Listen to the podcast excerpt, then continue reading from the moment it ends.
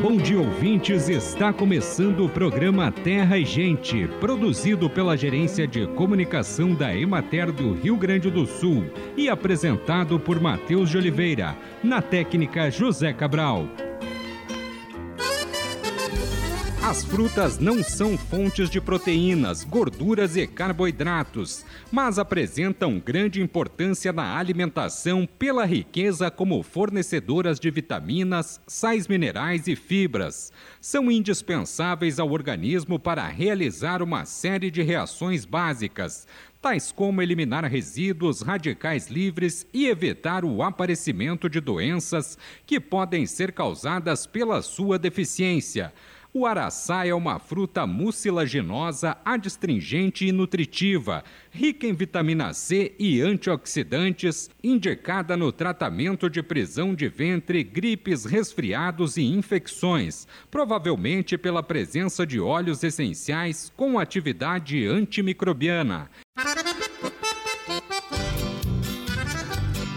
Junho e julho são os melhores meses para podar os pessegueiros. A poda é feita antes da floração, porém o mais próximo possível dela. Há três tipos de poda: de formação, feita nos dois primeiros anos de vida da árvore, de frutificação em pessegueiros com mais de dois anos e de renovação, quando as árvores estiverem fracas ou muito atacadas de doenças ou pragas.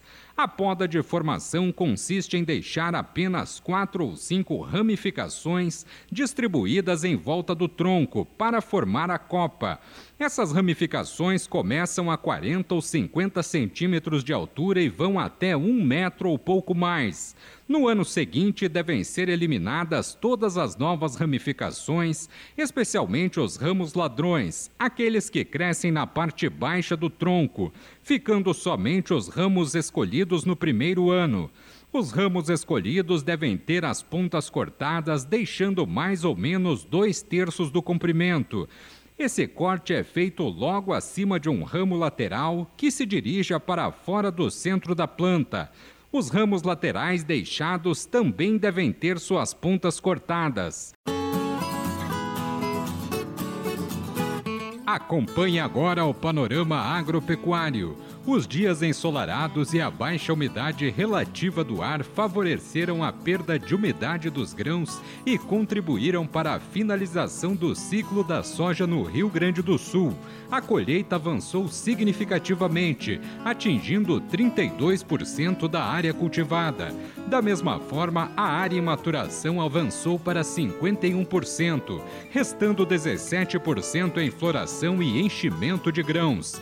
A produtividade permanece muito variável entre as localidades e regiões do estado.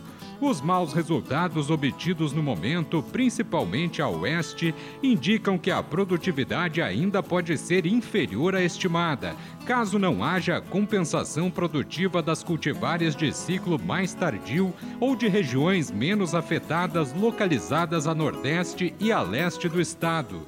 No momento, há uma grande demanda dos produtores por cobertura de seguros agrícolas.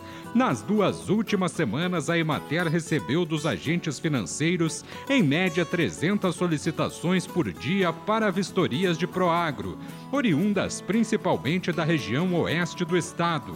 Os principais componentes que estão influenciando o rendimento inferior por hectare, todos decorrentes das chuvas reduzidas durante o ciclo da cultura, são baixo peso dos grãos, menor número de grãos por planta e plantas com tamanho reduzido. As lavouras do tarde, que ainda estão na fase de enchimento de grãos, apresentam um potencial produtivo maior do que as da primeira época de plantio mas apresentam porte aquém do desejado, o que pode interferir na produtividade. Pela legislação brasileira, considera-se hortaliça orgânica aquela obtida em um sistema de produção no qual não se utilizam agrotóxicos nem adubos químicos de alta solubilidade. A agricultura orgânica objetiva a sustentabilidade ambiental, econômica e social, garantindo condições dignas de trabalho e qualidade de vida para todos os envolvidos na produção e consumo destes alimentos. No lugar dos agrotóxicos, os agricultores utilizam produtos alternativos, chamados produtos fitossanitários com uso aprovado para a agricultura orgânica. Eles são considerados produtos de baixo impacto ambiental e de baixa toxicidade para o aplicador e para o consumidor do alimento. No lugar dos adubos altamente solúveis da agricultura convencional, são usados adubos orgânicos e minerais de baixa solubilidade. Com isso, diminui-se a contaminação do meio ambiente e preserva-se a atividade biológica do solo, condição essencial para um solo saudável e produtivo.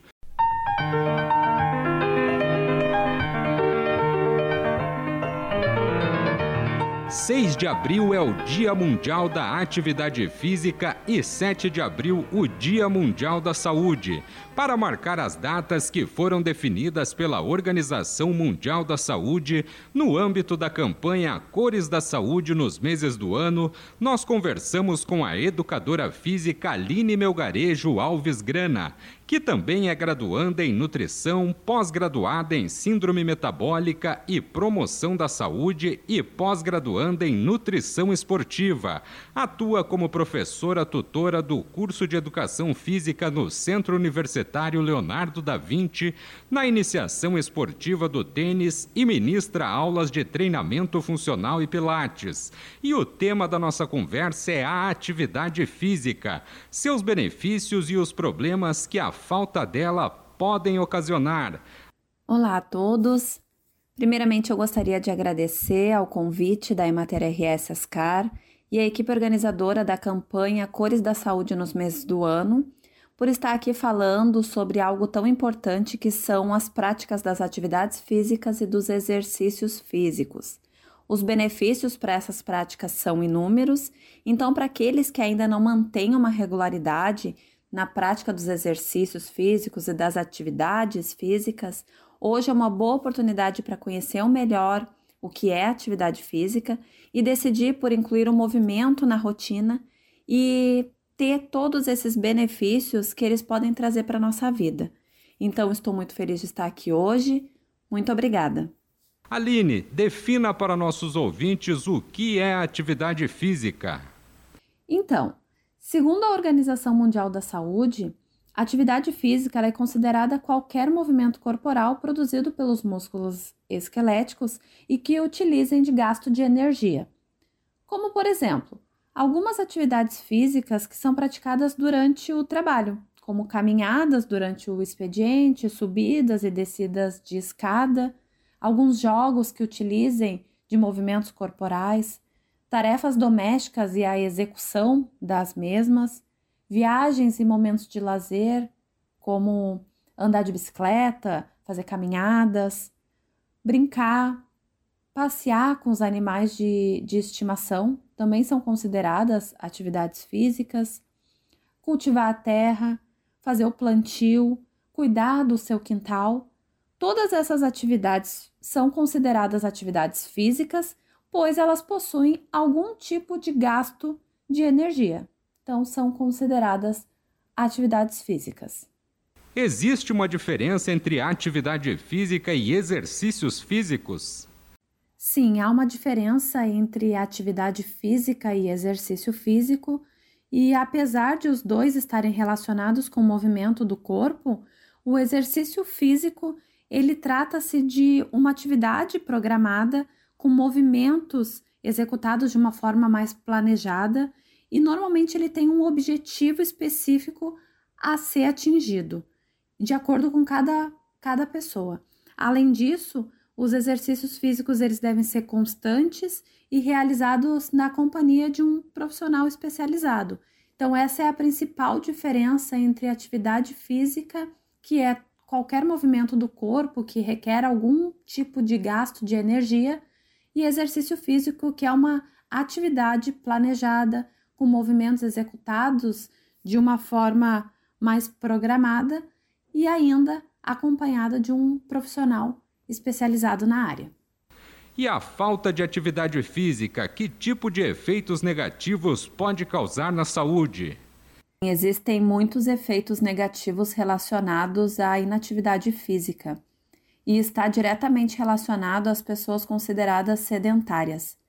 Ou seja, são aquelas pessoas que passam muito tempo sentadas, deitadas ou sem nenhum tipo de atividade ou exercício físico. Essas pessoas, elas têm mais chances de desenvolver complicações na sua saúde.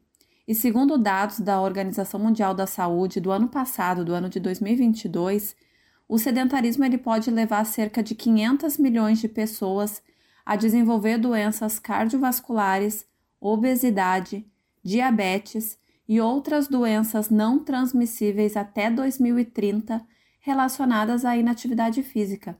Então, o sedentarismo pode levar a todas essas complicações pela falta de uma rotina de exercícios físicos e de atividades físicas. Quais os benefícios da prática regular dos exercícios físicos?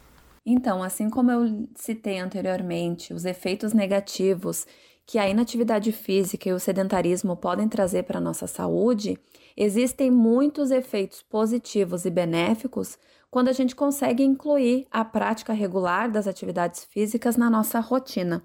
E manter o nosso corpo ativo ajuda na prevenção de muitos problemas relacionados à saúde e ainda traz muitos outros benefícios, principalmente quando a gente consegue aliar a prática regular das atividades físicas combinados com os hábitos de alimentação mais saudáveis.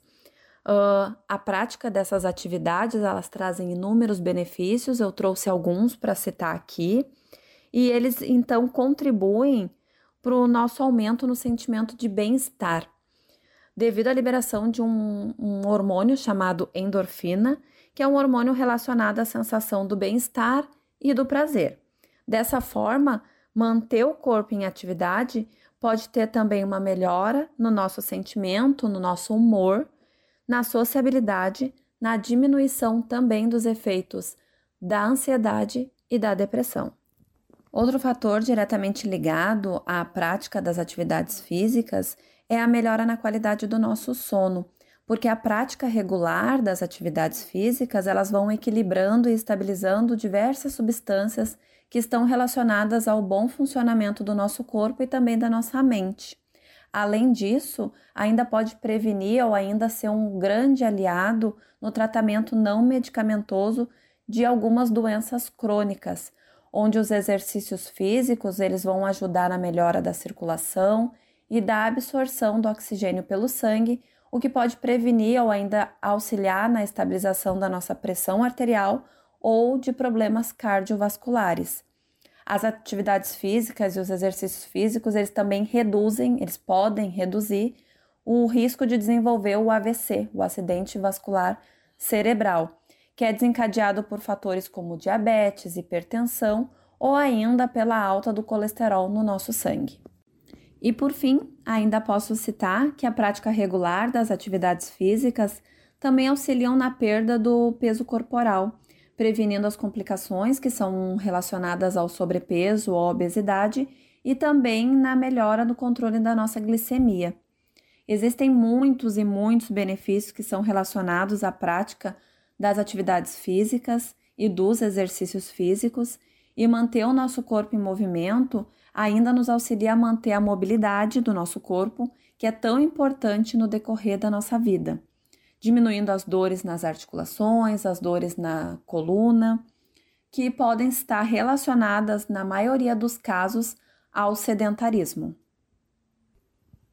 Aqui no Brasil, infelizmente, a prática regular das atividades físicas ainda não é uma realidade para muitas pessoas, mesmo sabendo dos riscos da falta do movimento no corpo e também sabendo dos grandes benefícios que a gente pode ter uh, colocando essa rotina de atividades físicas no nossa, na nossa vida.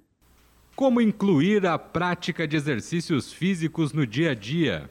E para incluir então as atividades físicas, na rotina, segundo a Organização Mundial da Saúde, nós devemos praticar ao menos 150 minutos de atividade física por semana ou 30 minutos por dia durante cinco dias na semana. Uh, o ideal é encontrar uma atividade que seja do agrado de cada um, respeitando sempre a individualidade das pessoas, as suas preferências, os seus objetivos e algo que te inspire e que te motive a permanecer na prática uh, por prazer, uh, por vontade, por cuidado na sua saúde. Mas o mais importante de tudo é se movimentar e estar feliz com a atividade escolhida. E para finalizar, eu diria que começar uma rotina de atividades e exercícios físicos, apesar de não ser algo fácil devido à vida corrida das pessoas, a falta de tempo ou qualquer outro motivo que esteja te impedindo de começar, uh, mas eu digo que apenas comece. Encontre algo que te satisfaça, que te movimente, uma caminhada diária, andar de bicicleta, uma aula de dança, um treinamento de grupo uma academia um esporte que você goste. Enfim, apenas se movimente. Será ótimo para sua saúde física, para sua saúde mental e um incentivo para muitos que também querem apenas começar. E fica aqui o meu agradecimento à Emater RS Ascari, a equipe organizadora da campanha Cores da Saúde nos meses do ano, por poder falar sobre as atividades físicas e a sua importância para a nossa vida. Façam exercícios, façam atividades físicas, a nossa saúde vai sempre nos agradecer. Muito obrigada.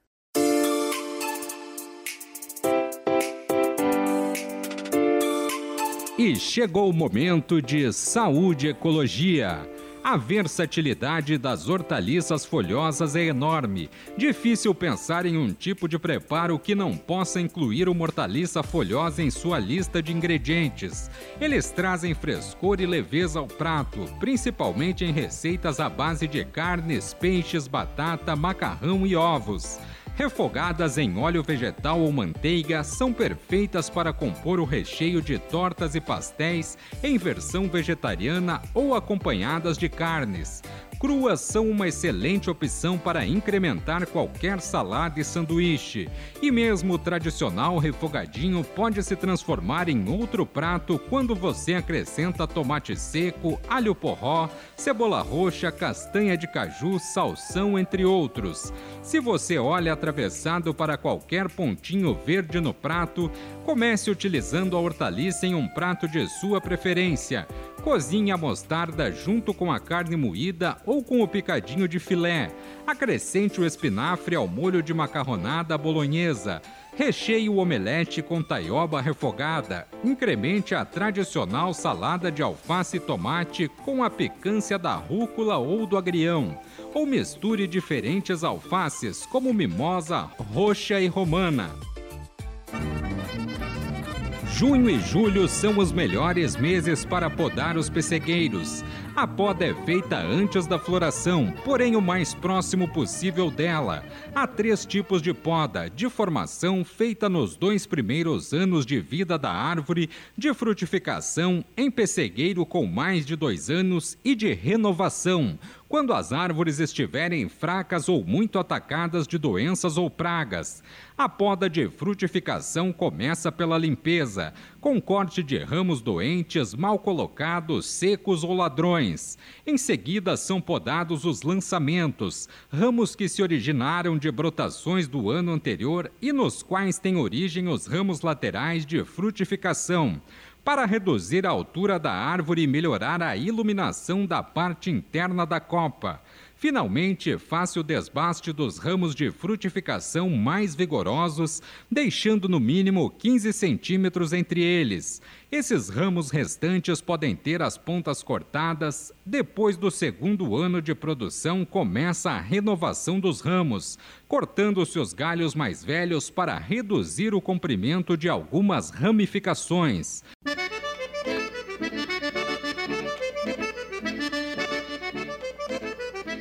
Acompanhe os preços recebidos pelos produtores do Rio Grande do Sul na última semana. Arroz em casca, saco de 50 quilos, preço menor R$ 83,00, preço maior R$ 90,00, preço médio R$ 86,54. Feijão, saco de 60 quilos, preço menor 227 reais, preço maior 420 reais, preço médio R$ 278,62. Milho, saco de 60 quilos, preço menor 72 reais, preço maior 88 reais, preço médio R$ 76,09. Soja, saco de 60 quilos, preço menor 143 reais, preço maior 150 reais, preço médio R$ 146,26. Sorgo granífero, saco de 60 quilos, preço médio R$ 60. Trigo, saco de 60 quilos, preço menor 74 reais, preço maior 80 reais, preço médio R$ 77,94. Boi para abate o quilo vivo com prazo de pagamento de 20 a 30 dias. Preço menor R$ 8,80, preço maior R$ 10,00, preço médio R$ 9,49.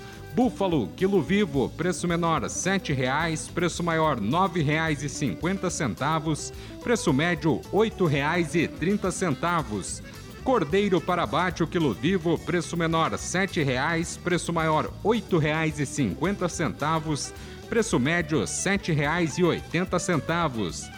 Suíno tipo carne o quilo vivo, preço menor R$ 4,60, preço maior R$ 6,70, preço médio R$ 5,62.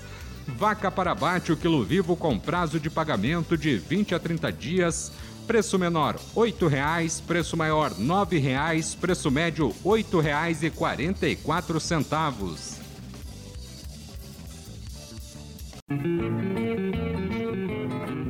Acompanhe agora o calendário agrícola. Produtores rurais em plena atividade no preparo da terra para o cultivo do alho. Tem começado também o preparo da terra para o cultivo da cebola. Encontra-se em grande atividade a colheita da soja. Abril é mês de se plantar alho, cebola, beterraba, cenoura, ervilha, morango, nabo, rabanete, alface, brócoli, chicória, couve-flor, espinafre, radite, repolho, agrião, almeirão, salsa, rúcula e salsão. Quando o agricultor orgânico segue as recomendações técnicas para o preparo e a aplicação dos adubos e produtos fitossanitários usados em sua lavoura, ele praticamente elimina os riscos de contaminação biológica. Se ele não seguir as recomendações técnicas, o alimento pode ser contaminado, principalmente quando são usados adubos orgânicos de origem animal. Nenhuma hortaliça fresca é um alimento esterilizado, seja ela convencional ou orgânica, e sempre haverá microorganismos associados a esse alimento. Muitos desses microorganismos não são patogênicos, ou seja, não representam risco à saúde do consumidor. Porém, é importante saber que em qualquer sistema de produção, a hortaliça pode ser contaminada por outros meios que não os produtos químicos e biológicos aplicados na lavoura. A contaminação pode ocorrer quando a hortaliça entra em contato com uma superfície contaminada, por exemplo, a carroceria do caminhão, a embalagem, a gôndola do mercado ou as mãos sujas do manipulador do alimento. Bem, amigos, hoje nós vamos ficando por aqui. Esperamos por vocês na próxima semana com mais um programa Terra e Gente. Um bom dia para todos.